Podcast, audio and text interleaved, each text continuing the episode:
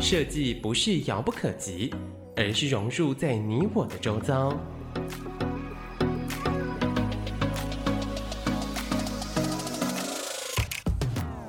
设计台湾，带您认识当代最具代表性的设计。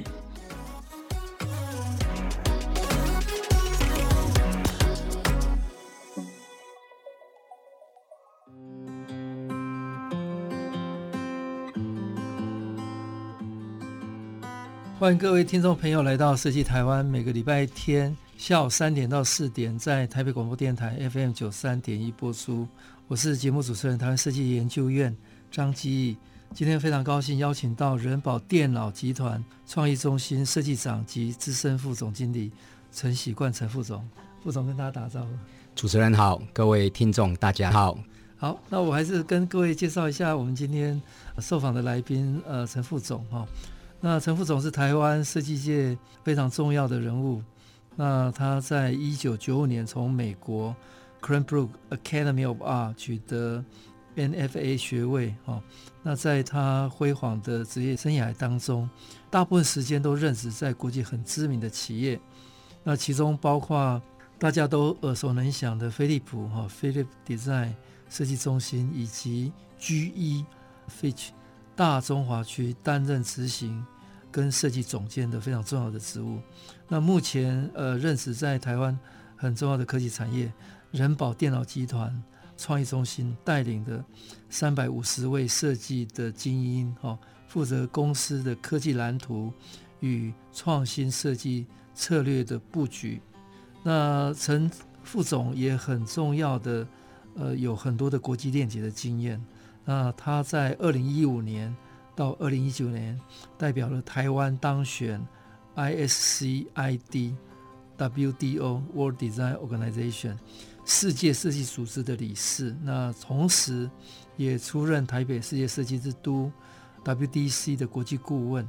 那他也是八次德国 iF Design Award 的评审，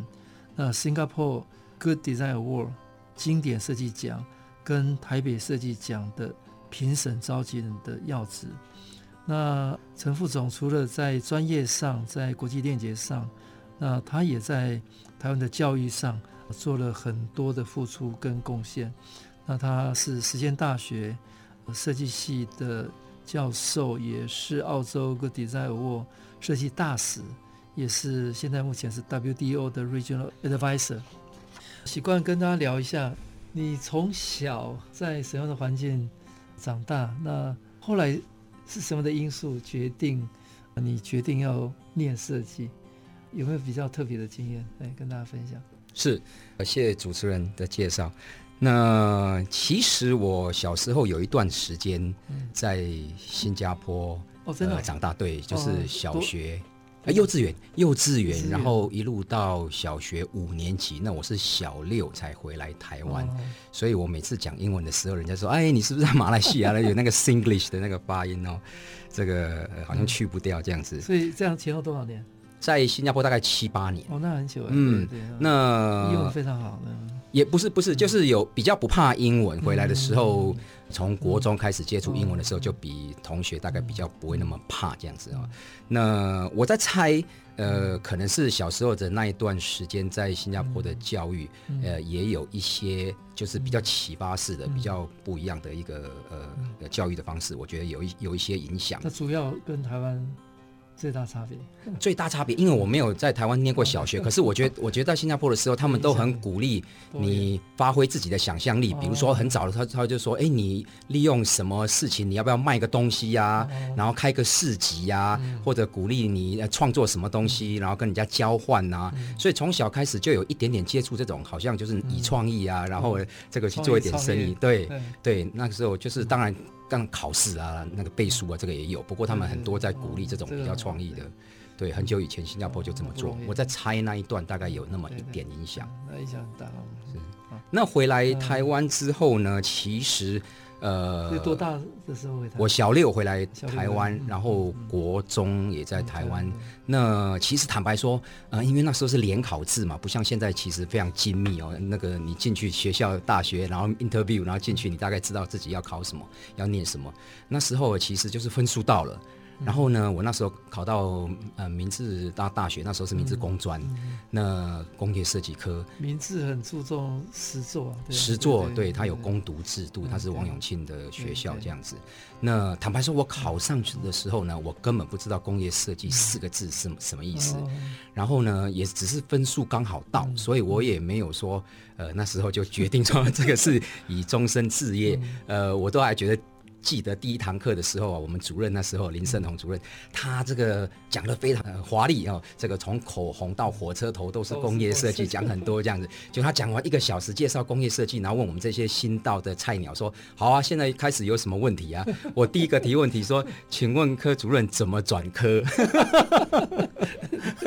你把他吓坏了，我把他吓坏，我自己也吓坏，因为我真的不晓得那时候什么是工业设计。当然后来也因为。没有转科成功，所以就奠定了根。还好还好，你有留在本业。嗯，这大概是一点渊源这样子。哎，那是在什么样的一个情况下，后来决定到美国去？嗯，我出了呃名次之后，当然跟我们聊一下，就就呃大学的这这这这些经验。呃，你不是从小就就决定？呃，终身要走设计嘛？是完完全刚好接触了工业设计，对，是我只记得小时候喜欢画漫画了，嗯、那大概是我 唯一的联想这样子。那这个，那大学大学教育有没有什么比较印象深刻，或者后来有影响你？攻读在台湾啊，攻读，因为王永庆呃开学校，说真的是佛心来着。那那 个大家都可以一年都有这个三个月的攻读，然后呢，攻读，然后可以抵抵学费这样子哦。所以呢，大家都很认真去台塑企业去攻读。那那时候才真正意识到说，创意进入到企业的时候啊，应用在不同的领域的时候啊，有哪一些你可以拿捏，有哪些可以运作，有哪一些可能你需要需要花一点功夫这样。所以其实还没有铺。步入社会的时候，我们就已经知道说，在企业里面要运行啊，嗯，其实有很多美感，有很多这个这个呃要运作的事情这样子，所以在那时候其实就已经学到一点。基本上是提早进入职场了，嗯嗯，就是看到了一些职场的冷面、热面啊，然后这个有些人知道创意是什么，有些每年都要实习嘛，嗯，对，连连我们对，每一年三个月，对，对，然后来到美国。对，然后我就出来工作，那时候就是九一九九呃八八年毕业，然后到九零年两年当兵，然后之后就工作。那我第一个是在呃设计公司工作，工作了三年半。那为什么会去美国念书？因为我在那三年半里面看到了台湾这个。当时在这个九零年代，刚好电子产业蓬勃发展，然后我在设计顾问公司，那个我们老板接非常多这个各式各样的电子产品的一些设计案哦。那但是我做了三年半之后，我发现，哎，最多的都是那种呃来改变外观啊，或是跟日本的产品相似啊，或者是这个小改一下啊，或者是这个呃只是寻求一些呃美学上面的突破啊。那呃，我们因为我们在学校念书的时候啊，就发现说，从巴浩斯之后这些呃所谓这个欧洲的这些国际这个呃哲学大师，然后都到美国去之后，把这个现代主义啊、后现代主义啊、解构啊、结构啦这些发挥的这个呃在建筑啊、在流行文化、在服装啊、在这个工业设计上面哦，那觉得好像哎，设计应该是个哲学面，然后有思潮，跟然后这个发挥在产品面非常有内容可以玩的。那可是我。在工作了三年多之后呢，发现说，哎，怎么一直在玩造型这样子？嗯、所以我开始对这门学问产生了一三个大问号。嗯、我觉得，哎，这怎么会是只有玩造型这样？所以我我不知道我要不要继续在呃以这个为终身的志业。嗯、然后那时候才想起说，哎，我可能遇到瓶颈了，嗯、我想要寻求突破，所以那时候就去申请美国，然后去继续深造，来决定这是不是我想要进入的终身职业。嗯，那 CoreNBrook 我所知道的。是一个很有创意的教育的理念，也很不一样的。它是在中部的一个非常顶尖的艺术设计相关的学校。是、嗯、CranBrook Academy of Art，它是只有研究所，嗯、它没有大学部。然后呢，如果看地图呢，是在密西根开车到这个底特律一个小时的一个 Bloomfield Hills，这个基本上就是休闲的地方，然后鸟不生蛋，然后 非常可以这个修身养性的一个地方哦。那它在这个八九零年代被誉为 The most dangerous design school in the world，就是很危险的设计的学院哦。原因是它没有课程。嗯，就是他是 Michael McCoy 跟 Catherine McCoy 两个夫妇哦，因为后现代主义兴起的关系，然后这两位夫妻呢非常厉害，这个把后现代导入到呃工业设计三 D 跟二 D 上面，就是平面跟工业设计上面。非常厉害的这个学者，那也因为这样子一个默默无名，在一个非常偏乡的学校，突然之间变成全世界非常文明的这样的艺术学院哦。那他之所以被誉为被最危险，是因为他没有既定的课程，他不是像我们一一周有七八堂课，然后你去上课，然后你好像海绵一样吸收课程，他不是，他就是要你自己去寻找课程，然后呢跟 Michael McCoy、Catherine McCoy 去讨论，然后跟所有的同学呢，这个一直在 critique。一直在讨论，然后讨论出你的方向。那因为这些同学呢，呃，全校只有一百多人，然后呢，这个呃，每一个系啊只有六个学生，六个来自于全球这样子，所以他会特别去挑不同的呃国家，然后不同领域，比如说三 D 产品设计系，它其实不是只有产品设计师，它会珠宝，它会有建筑的，它会有汽车的。所以当我们这六个学生大家在互相在 critique，在互相在检讨的时候，其实获得的有时候甚至比来自于老师还有。更多，那为什么说危险？因为如果你不知道你要研究什么，你不知道你遇到什么瓶颈，你不你不晓得要做什么样的研究的话，到那边你有可能就浪费两年。当然，你有可能没有过论文没过，但是你可能也会真的浪费两年，没有任何的突破。所以他说，如果你不知道所追求为何物的话，呃，去 Cranbrook 的话，你可能会茫然进去，茫然出来。所以他说被誉为最危险的学校。嗯，诶，那在 Cranbrook。总共多久？两年，两年研究所的课程。那所以你现在再回来看了哈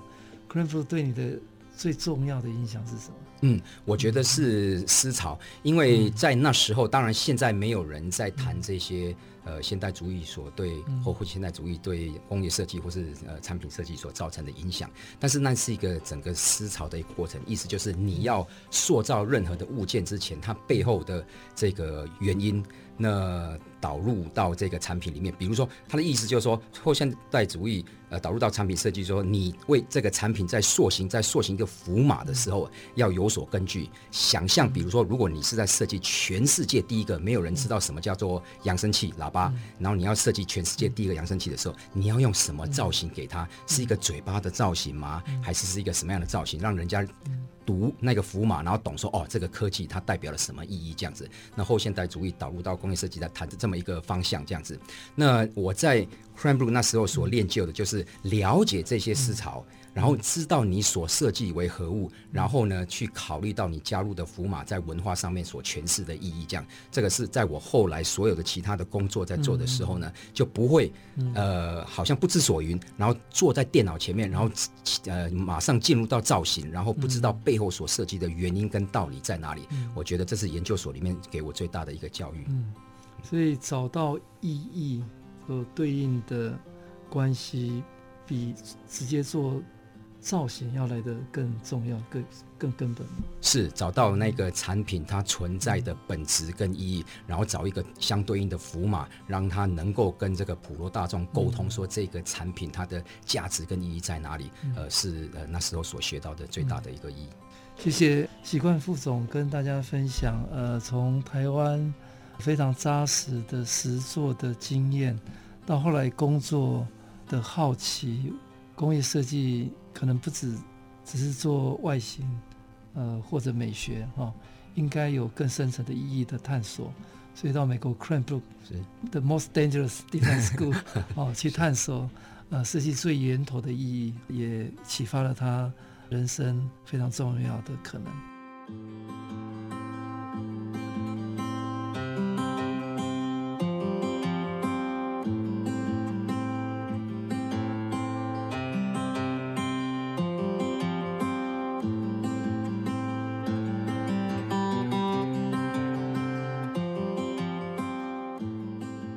欢迎各位听众朋友来到设计台湾，每个礼拜天下午三点到四点，台北广播电台 FM 九三点一播出。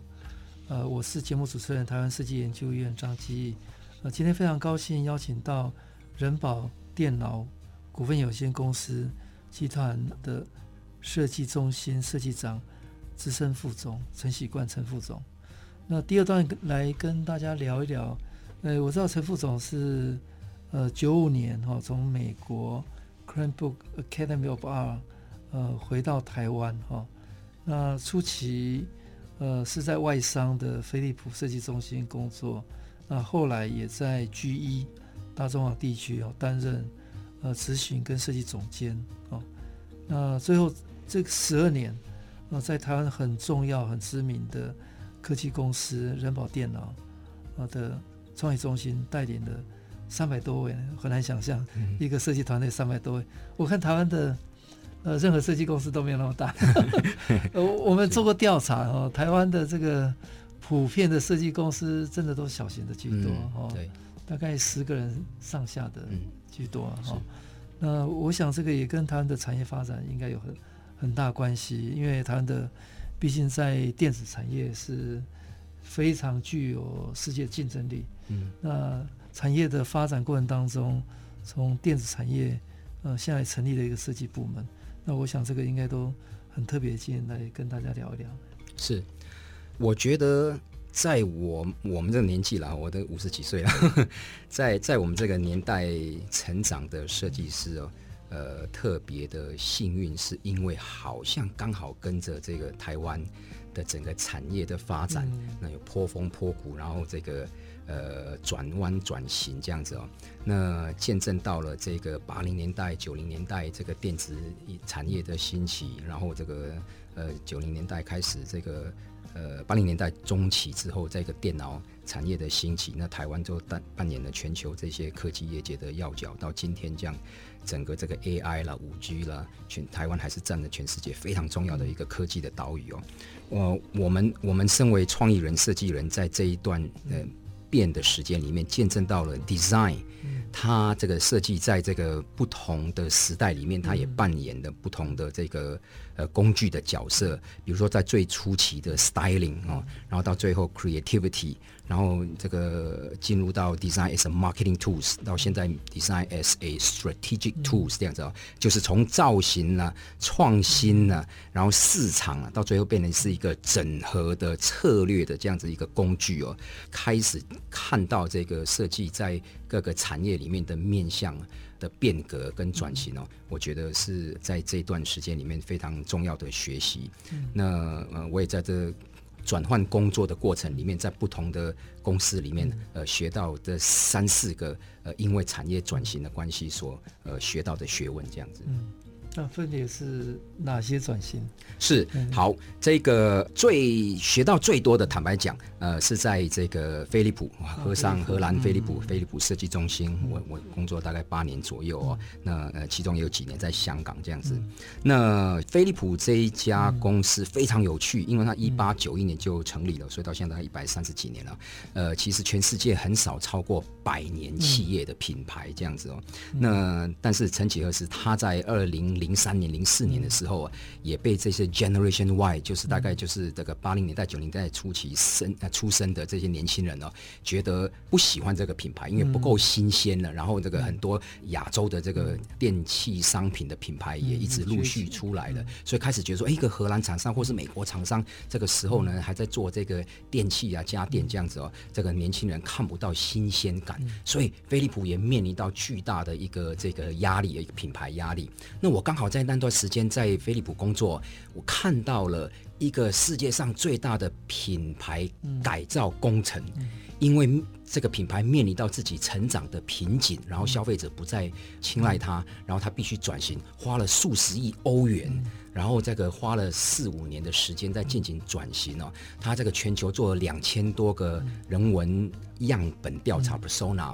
然后发现消费者对他喜欢的原因是因为啊，你的简单，然后你的人性哦，喜欢这样子。但是呢，呃，期待你就是在新的时代里面有新的变革这样。所以在二零零三年、零四年的时候呢，启动一个品牌的工程，叫 Sense and Simplicity 哦，这个没有中文翻译，但是如果要字面翻译的话，就是感性与简单。就在那个年代开始在谈论哦，科技实在是太繁复了，太复杂了。一个这个五十几个按钮的遥控器，然后这个如果要叫我们的妈妈啊，或者是外婆啊，说要设定几点几分要做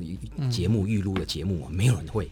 所以飞利浦意识到说哈，我们必须走在科技要走在时代的尖端，但是呢，要易于使用，要让。这个消费者不用看着遥控器，然后都知道说怎么样操作一个极为复杂的东西。那所以他经过这个品牌改造的工程，让他从在 Interbrand 的这个排名从世界六十五名逐渐晋升到四十几名这样子哦。所以这是我觉得很难得可以看到一个百年企业，因为为了追求这个公司转型。呃，所花的数以亿计的这个欧元的这个转型的工程，让我们学到了很宝贵的一课哦。这个就是我我后来呃在其他的地方在运用这个品牌知识的时候，这是我的一个很大学习的一个根基跟基底。哎，飞利浦 base 是在安多芬，啊，在对，，Endorphin 这个城市发展完全是靠飞利浦。呃，是是是，是，是，是。那我我我记得荷兰也办了荷兰。呃，设计周是 Eindhoven 哦，基本上是整个城市也是呃非常非常不得了，嗯，五六成都是靠飞利浦在活过活的，对。哎，飞利浦是一个百年的呃企业啊，哦，那其实我们所了解像柯达啦，像很多的它熬不过嘛，哈，因为缺缺乏继续创新的这个能量，嗯嗯，哦，所以飞利浦呃的这个两千零。零三年开始的品牌，呃，改造的这个经验是呃，创造感性与简单的这个这个过程，呃，是一个非常庞大的改变了哈。对对。那那后来对台湾来讲呢？台湾从早期的纯粹追求科技，到现在开始有机会用设计导入，你你看到有有大概有哪几个阶段跟改变？台湾在。不同的阶段里面，设计在企业里面扮演的角色都非常不一样。我们在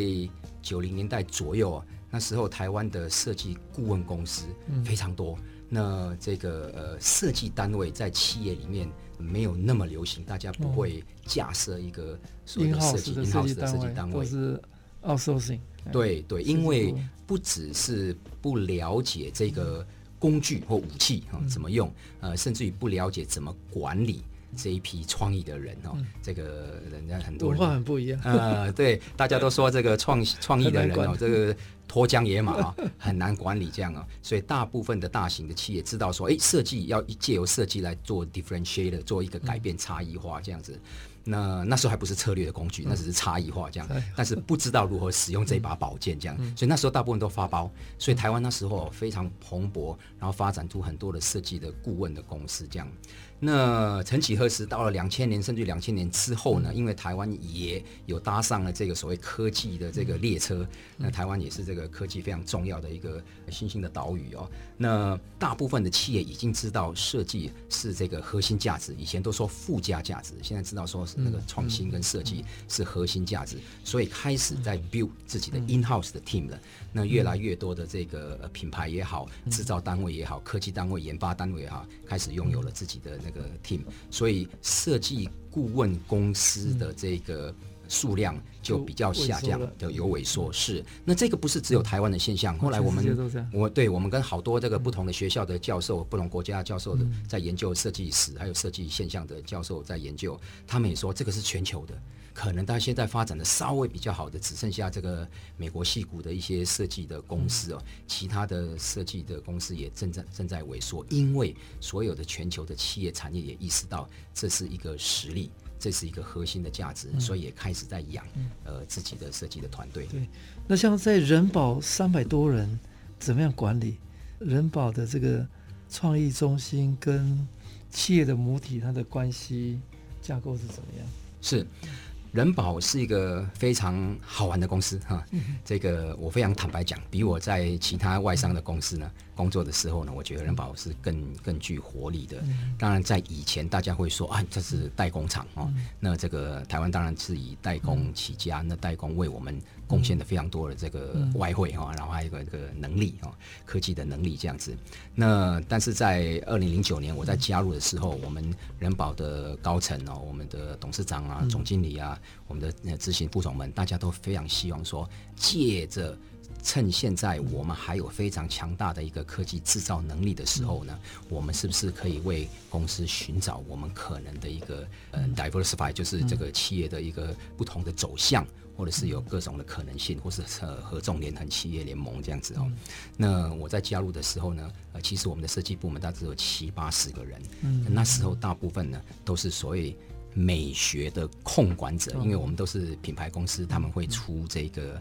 设计的图，那我们大概就是确保这个设计的图在量产制造过程里面，那这个保到它就是有保持住这样子哦，所以大概就是一个控管的角度这样子。那慢慢的，我们这个团队越来越成长的时候，开始加入创新的人，然后里面有我们团队三百五十个人，不是全部都工业设计师，我们里面也有这个人文的研究的，有社会学的、心理学的，然后有这个 consumer marketing intelligence 的，也有 color material finishing 的，visual trend analysis 就是研究未来的趋势的视觉变化的这些哦，那其实非常多。那意思就是说，我们开始不是把设计当成是一个美学或表象的工具，而是一个寻求以科技为底，然后以创新为实这样子的一个能力。那所以慢慢的，我们也在找寻说，哎，我们既然有这么强大的科技的研发能力跟创新能力，我们有没有办法把这个创新发挥在不同的这个产业别，或是跟不同的一个企业做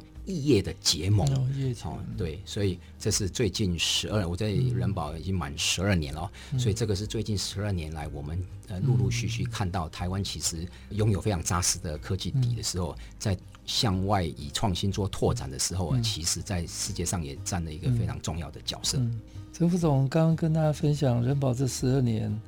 设计中心从七八十人，从美学一路发展到现在三百五十人哈。那科技为底，创新为实。那最后跟再跟我们聊一下世界设计组织二零一五到二零一六，你代表台湾这样的一个经验。有没有什么特别的跟大家分享？是那时候，当然也是这个承蒙那时候的这个台湾创意呃设计中心。那因为我们需要有人呃代表在这个呃举足轻重的世界呃组织里面，那时候是 ICSID 哦，这个国际工业设计组织协会这样子，我们需要有理事在里面。那呃希望有一个在产业界有经验的。然后可以进入到这个协会里面，所以我就代表这个台湾，也代表这个台创去竞选。那当然也因为大家的帮忙呢，也上任了这样子呢，连续两任。那我觉得这个也是在这个国际的设计的组织里面，让台湾、让台湾的产业界、企业界，让台湾的设计、台湾的美学、台湾的创意被全世界所看见，这样子的一个重要的一个呃聚落，这样子。嗯。嗯，谢谢副总跟大家分享。呃，除了在呃，专业上以外，还有在国际的组织里面扮演关键的角色，让世界看见台湾。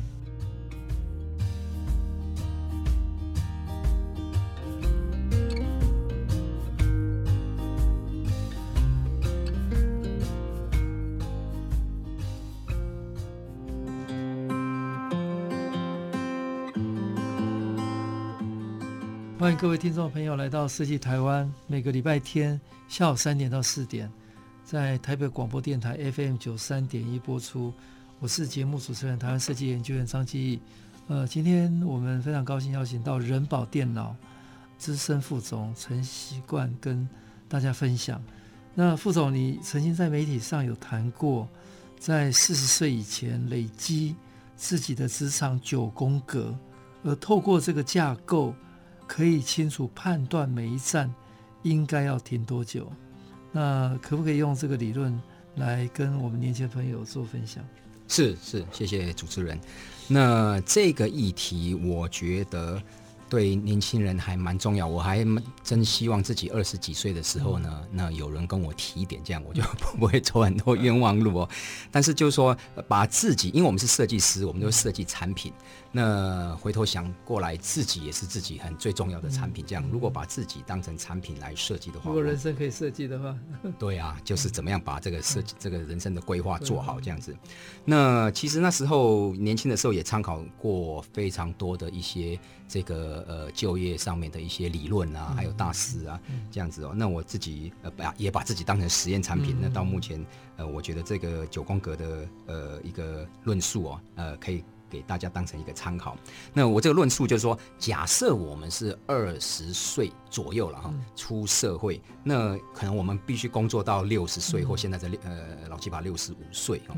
那这样子的话，我们取一个中间点，四十岁。当成这个 benchmark 就是标杆的一个记录点，四十岁刚好是一个非常好的一个人生的一个黄金的年龄，因为在这个年龄呢，在企业界里面呢，大家会觉得你不会太年轻，然后会觉得你已经够老练，应该有资格带做些某一些的大突突变，或者是说可以带这个大团队。那当然也不会太老，因为觉得你有还有一点一点时间，一些时间哦，可以带领企业。所以我这个论点，九宫格的论点就是说，以四十岁。你想要到达呃人生什么样的境界，或是在企业里面担任什么样的要角，然后往前去推算。所以你二十岁呃开始工作到四十岁，你有二十年的时间。二十年的时间，我会建议大家就是把每一个工作呢，呃分成三到五年。来就是可以大概可以换跑道，那么这个换跑道不是为了跳槽而跳槽，也不是为了薪水而跳槽，是因为这个九宫格的理论。九宫格的意思就是说，呃，如果你中心点这个想象一个我们写文写毛笔字那个九宫格，最中心点就是你的自己的核心的能力。比如说我是设计师，那我必须发展成这一个全方位的三百六十度的设计人的时候呢，我可能缺少制造的经验，可能缺少品牌，可能缺少。找通路，或者甚至做专案管理啦、经济啦、财务啦，或是客服啦、研发啦。最后，如果你是走这个呃国际贸易的话，可能语言都相对非常重要。所以，在这个空格里面呢，填上你即将在这二十年到你你四十岁来做验证的时候，你所需要的这一些呃验证啊，这些能力，然后以三到五年为一个工作的期限呢，去在不同的公司里面去获取刚刚所讲的你所自己所列下来的这个八个能力。所以三到五年，意思就是说，你这二十年里面，你有机会可以做四到六个工作。看你是三年还是五年哦，其实都没有关系。那这个论述是因为低于三年，你可能还没有学到精髓；高于五年。可能你没有学到的，你没有达成的，可能也也也 不会达成哈，所以要赶快再去找下一个。那如果你可以做呃大概就四到六个工作的话，每一个工作你学刚刚所你所列下来那个八宫格里面你所需要的两一一到两个项次的话，那到了四十岁的时候啊，你可能你所列的那个几个宫格所要截取的这些呃能力就完备了，你就大概有三百六十度在设计上面。呃，所需要的这些周围的这些范围呢，当然我们不是说每一个学问都要学到透彻，但是你一定要懂，要不然你没有办法前进这样子哦。那我觉得我这这个是以设计为呃中心来做这个思考，但是我想放诸到任何的这个产业或者说任何的职业应该都适用。那四十岁到六十岁呢，我个人的浅见呢，其实就不需要计划。因为你已经把自己准备好了，那四十岁之后呢？因为你做了一个二十年的计划，二十年之后没有人看得准二十年的世界长什么样子，二十年的企业变革成什么样子，所以只要能够达到四十岁你的目标的话，那已经非常厉害了。那前面的二十年称之为吸水阶段，就海绵吸水，我们吸吸取各方面的知识，不要太去在乎薪水，当然也不是不要不要被人家欺负了哈，但是也不用不用那么在乎呃薪水，因为你知道你有所呃学问需要。要去吸吸取的哦。那四十岁之后呢，称为放电阶段。就你四十岁，你如果你工作到六十岁到六十五岁，你有二十几年的时间，可以在扩张产业。或者是比如说这个合纵连横策略联盟，或是帮企业转型，或是带领一个非常庞大的品牌的公司做这个品牌的规划。那这个机会呢，因为你准备好了，它的机会一定就会来到你的门前，你伸手一抓就有。所以那个不用去计划，因为现在很难去计划四十岁之后的各种的可能性。可是你必须把自己先准备好。那在放电阶段呢，你有二十五年的时间呢，可以在人生这个最黄金年龄了哈，可以在这个世界的这个呃任何。的领域上面，或者设计的领域上面，呃，大放异彩，那也帮助你的所在的公司或企业做更大的发挥。这个是呃九宫格的一个论述。嗯嗯。那，诶，所以你是什么时候开始体验、发现这个九宫格的道理？那你有没有呃开始例行？是什么时间点？是还还还还是这个是缓顾？回顾啊，没有这个，因为呢，呃，所以我说去 Cranbrook 呢是一个好处啊，因为是个鸟不生蛋的地方，假日也没地方去，好好想人生的。对，是的未来是冬天呢，零下四十度，而这个窝在这个宿舍里面根本没地方去哦。那个出门，那个汽车被雪埋起来，还要铲雪哦，干脆都不要出门这样。所以有很多的时间可以来思考。那那时候我自己呢，呃，设计那个笔记本哦，那个呃，都是除了横格，就是自己会记一些课程上面的一些呃老师讲的要点啊，或是自己在作品上面一些要点。那我在右下角刚好就放了一个九宫格，但必须坦白讲，那时候九宫格不是我现在讲的这个，那个。只是为了让我自己去记录一些呃，在执行专案的时候，呃，或是这个呃设计的这个呃课程作业的时候呢，呃，自己不要落掉的一些呃呃工具这样子。但是后来我想，我就是我刚才所讲的说，哎，我把自己当成设计产品的时候呢，有一次我就在我的笔记本里说，哎，如果我自己是。位在这个九宫格的中心，我把我自己设计的时候，那我自己去做这样的设计。所以回来之后呢，呃，我就没有很在乎我前几年在做什么工作，后几年在做什么工作，应该要先去大企业，还是应应该先去小的设计公司？要不要学英文？要不要懂得这个客服？我都没有这些疑虑，是因为我设计好，我知道我会走过这些点。那这些点的时间的先到跟后来其实没有关系，因为我的 milestone 就是设在四十。岁，那因为这样的工具的关系，嗯、我在三十七岁，嗯、呃，就达到我所想要的目标，嗯、也就我那时候就 呃是飞利浦的 branch director 这样子，所以我还是推荐给大家这个工具，及早设计自己就会非常好用这样子。对超前部署，对，投资未来。是是是是，那接下来跟我们聊一下副总在人保哈，因为人保一直都是 OEM 为主。那今年年初，我们知道人保电脑吸手台湾的微软，还有通路商信封，推出了一个新的产品，新的这个设计叫做 Pixie AI 哈，它是一个智慧宝宝的摄影机哈。那这也是首度跨入科技的育儿的市场。呃，跟我们聊一下这个品牌的设计理念跟它的整个设计规划的过程呢？嗯。嗯，我们人保其实在非常多领域都有涉猎，也有投资。那尤其是在呃 AI，还有这个呃健康医疗、呃老人照顾，还有医疗器材这些，呃其实琢磨非常多。不过我们在做这个呃 Pixie 在做这个呃智慧宝宝摄影机的时候，两年前其实我们不是以产品为启发点。事实上，因为我在外商工作的这个经验呢，我们在谈这个议题的时候呢，那时候我们给自己一个不一样的一个走向，我们先找。我们想要的 TA 就是 target audience，嗯，我们的消费族群。我们先定义我们要攻打什么样的消费族群，然后再来听听看他们在生活上、在科技上面，他们面临什么样最不方便的事情，然后需要寻求 AI 或是科技的寻求的的帮助。然后我们再来想说，哎，那我们人保有哪一些的科技的实力可以投入到？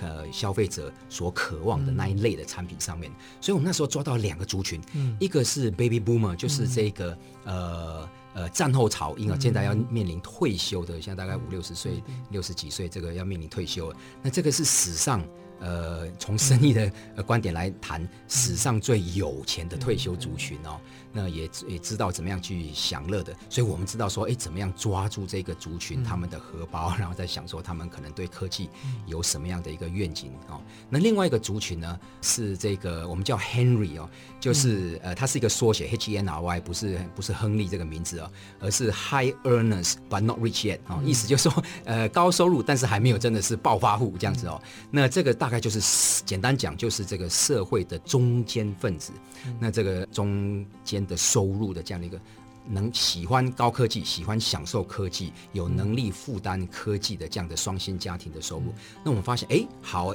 那我们就来攻这个族群哦，先以这个族群为 target audience。那我们再经过一段，所以先设定 TA 是，再从 TA 他需要什么去发展产品。再去找到那个产品，对，那因为可能我们那时候访问到非常多的这些是属于孕妇的妈妈或即将生产的，所以我们听到很多他们对于这个照顾宝宝的渴望，才让我们灵机一现，呃，做这个产品这样子。嗯，那开发的过程当中有没有比较特别的呃阶段跟经验或困难？对，我们本来一开始其实也蛮怀疑，因为发现哎，宝宝。摄影机市场，还是说宝宝监视器市场，或是呃宝宝照顾，反正这一块感觉好像也已经是呃快要红海了，好像非常多哦。从这个呃台币一千多块到一万多块，其实都有，所以非常广的一个呃领域的一个产品。这样，那我们也在怀疑说，哎，我们如如果不能够寻求出一个不一样的走向的话，不能走出一片蓝海的话，那其实也只是跳掉入一个呃呃价格的竞争。所以当我们在跟呃妈妈在呃，在对谈的时候呢，呃，我们后来发现了很多 insights，就是渴望。我们没有直接听 VOC，就是 Voice of Clients，就是没有直接妈妈说什么我们直接听，而是听她真正的渴望。那妈妈释放了好几个讯息哦。第一个就是说，哎，现在的这个年轻的这个呃科技的爸妈，他们喜欢想要生宝宝，但是有了宝宝之后呢，他们也想要拥有自己的时间。所以他说，哎，我虽然拥有了这个甜蜜的负担，但是我也不想牺牲自己的生活品质，所以有一个英文名词叫 Me Time，就是我自己的时间，我不想被浪费掉，我也希望保有自己充实的时间。那第二个就是说，哎，这个所谓的这个呃成长的过程里面呢，好像用手机没有错，都可以记录宝宝的成长的过程。可是呃到头来发现，呃自己年轻的时候拍的一大堆宝宝的照片，然后缺少宝宝跟家庭的照片。那妈妈在喂宝宝喂奶的时候啊，妈妈熬夜啊，在跟妈妈睡在一起啊，或者跟爸爸在一起啊。就是没有那个 family 的那个呃 beautiful moments 哦，所以我们的副标，我们这个品牌 Pixie 的的那个呃呃品牌的副标叫 Create Beautiful Moments，就是其实不是用你的手机一直去拍你的宝宝的大头照而已，而是说有一个家庭用 AI，然后当成成为你的家庭的摄影师，帮你捕捉美好的家庭的这样的一个时刻哦，所以这个是我们想要两个用这样两点来区分我们跟其他不同的红海市场里面的。呃，产品做区隔。嗯，谢谢陈副总跟我们分享他很特别的职场九宫格理论跟经验。那还有人保最新推出的产品 Pixie AI 哦，它是创造家庭生活经验的一个崭新的产品。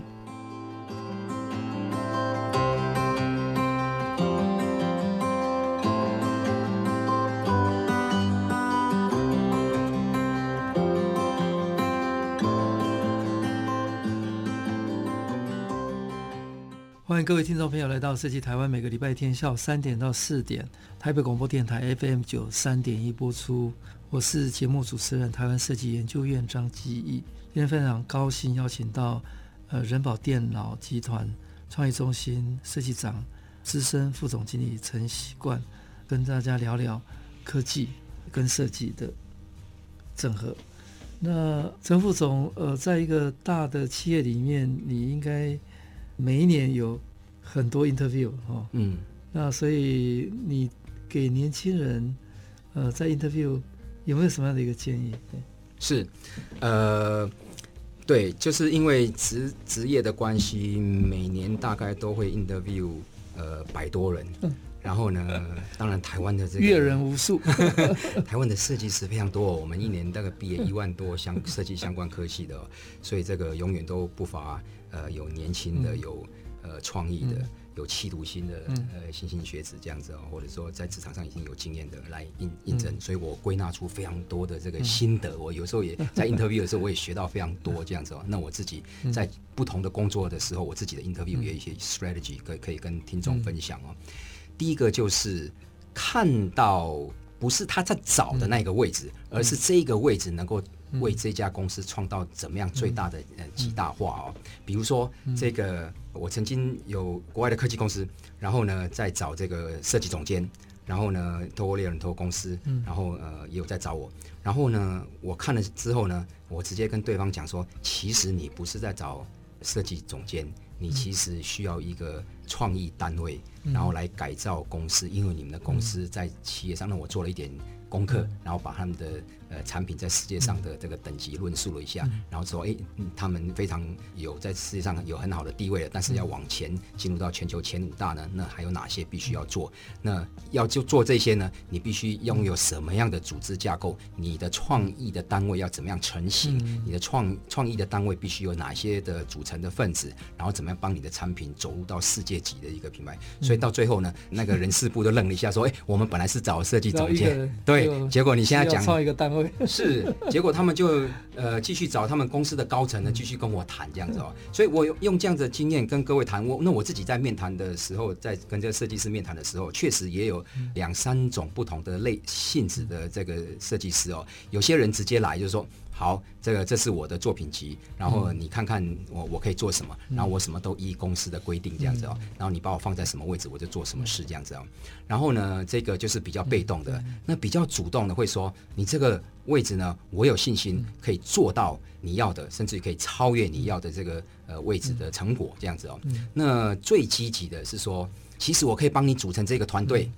然后呢，这个。我先帮你找到可以帮你完执行这件时间，而且给我比如说两到三年时间，嗯、我会分呃一年、两年、三年，我各自会达到什么样的一个目的哦。嗯、那我看到这样年轻人，我就觉得说他一定是对的人了，嗯、因为他已经不是在找设计师或是资深设计了，而是把我的产业研究了一番之后，然后跟我讲说我的产业的这一块呢，他可以用什么样的人才，他的团队在什么时间之内可以达到什么样的目的啊？所以我给各位的建议就是说，其实去。面谈的时候，把框架放大，把位置放大，然后呢，一定不是一个企业，一定不是只有在找一个人，那个人的定位而已，而是那个定位极大化之后，它在企业里面可以发生什么样的价值？那这个就是你可以去论述的地方。嗯，那你每一年 interview 那么多人哦，那是不是有世代的这个差别？有有是是是，这个三十几岁的跟设计师跟二十几岁的跟四十几岁的确实想的不太一样哦。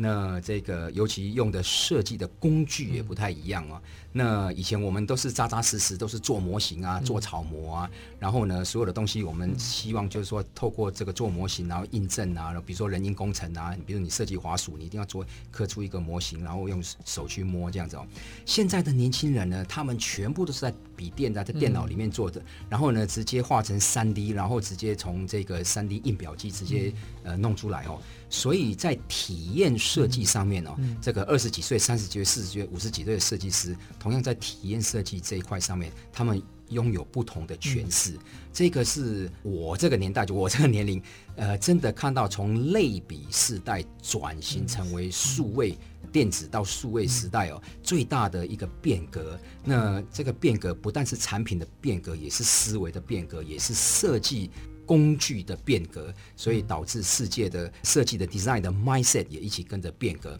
那没有好跟坏，不见得我们老一辈的说啊，一定要做出来做成模型，一定要自己手模，然后才是最完美的方式哦。其实年轻的设计师用快速的呃验证的方式啊，呃，然后多角度去尝试不同的方向哦，也是呃不错的。所以工具跟着时代在变革，设计方法也不时代在变革，所以在不同的年龄看到设计的变革，呃，其实也是蛮有趣的一件事情。哎、现在网络那么方便，那尤其从去年开始，COVID-19，呃，促使了数位转型的加速。那虽然台湾疫情控制很好，这个数位的压力比较小，但是我们知道全球哈应该变化很快，所以你怎么看 COVID-19 之后设计产业的机会？或者我们应该用什么样的态度来面对后疫情的呃新的可能性？嗯，COVID nineteen 是一个 trigger 哦，这个全球现在啊有一个主要的主轴的论述就是。嗯呃，sustainability 哦，就永续经营哦。那 COVID-19 更让我们看到了地球受伤之后，再加上人为的这个一些呃呃黑天鹅之后啊，呃，其实可以把人类的生活整个颠倒过来，然后呃生态的浩劫呃也会随之而来。那这个世纪的这个年代的这样的呃年轻的设计师，跟我们那个年代完全就把设计当成是创意的工具啊。现在的设计师必须把设计当当成是一个生存的工具，这样哦。我们如果要我们的下一代还可以看到蓝天跟绿地哦，我们就不要一直在开采不需要的产品，然后一直塑造不需要的物件哦。很多人讲说，哎，我们再再来设计另外一个呃马克杯啊、杯杯盘盘啊，或者是蜡烛啊这些，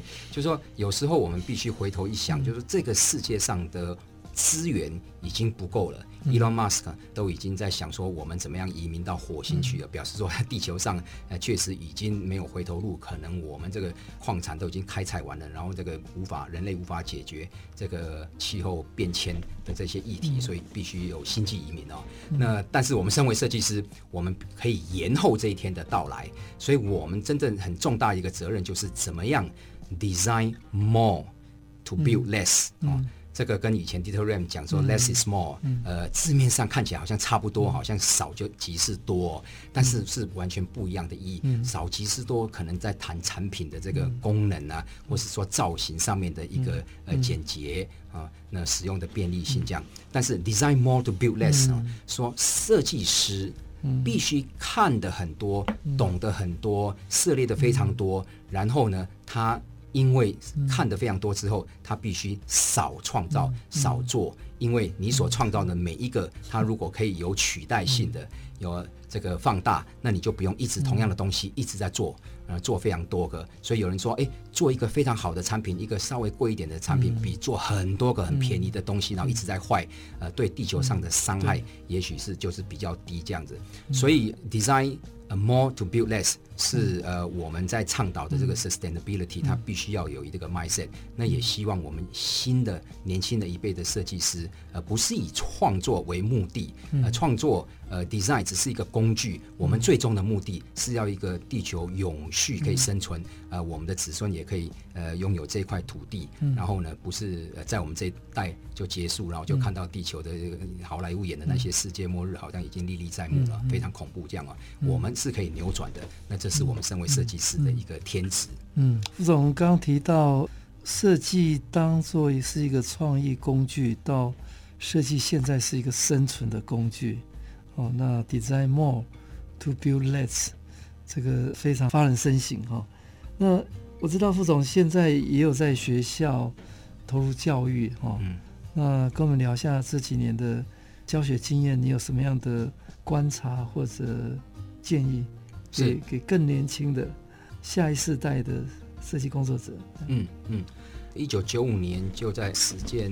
工业设计呃科系第一届啊，第一届带到现在也不知道第几届了，嗯、大概二十几二十五六年了。哦，这样那看到了这个真的是不同世代的设计师，嗯、然后在创意的领域上面，在成长的过程里面，他们的一些呃磨练也好。然后这个呃挣扎也好，然后这个感动，然后到最后自己决定要以这个为终身职业啊。那个我们在教学的过程里面呢，其实是教学相长。那设计是呃一门永远在学习的，因为你的消费者呢越来越年轻。我们设计的产品呢，呃都是给这个正在工作的这些消费族群，或者是要走入退休的很有能力消费这个族群，所以我们的消费的。使用族群非常广，那我们一直在学习，每个设计师都在学习，从哪里学习？就是有时候要从年轻人学习。嗯、那我觉得教育呢，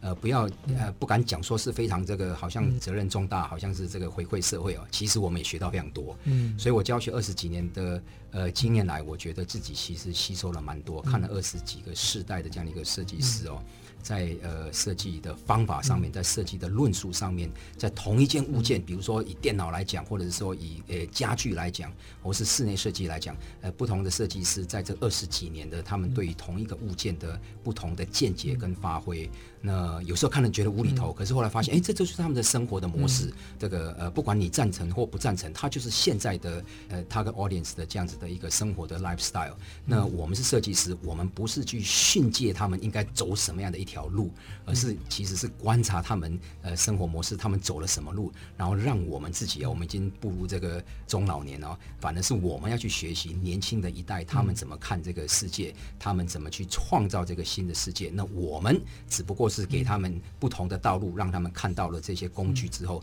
他们可以在这个不同的工具里面找到自己的一条路。所以我们也只是这个照个灯笼给他们去走而已。那对呃设计教育来讲，呃，那不必然未来一定是当设计师嘛，哈。那设计的产业其实蛮庞大的哈。那你对未来的年轻人，呃，给他们有没有什么样的一个比较 whole spectrum 的设计产业的一个概念跟可能性？是当设计师以外，嗯。我有个同班同学哦，这个快速说一个故事。这个他毕业的时候，当然我们是念工业设计嘛，但是他没有那么的喜欢工业设计，他只是喜欢创意这样子哦。然后呢，这个呃后来他学了一些金融的这个课程之后呢，然后有一天他去应征这个。银行，嗯然后那个银行的那个主管应应征的主管说：“哎，你是工业设计为底的，我现在在找一个这个呃呃商务的人士、金融的人士，你有没有投错稿这样子哦？这个应征错部门这样子哦。”我那个同学说：“哎，老板，你如果要找这个呃金融背景的，看你金融的未来怎么走的话，那我不是你要找的人。”如果你要找一个用创意来看你金融的商品有怎么样发挥的时候，甚至怎么去接触年轻人的时候，我就是你的这个呃工作人员。他第二天就上班了，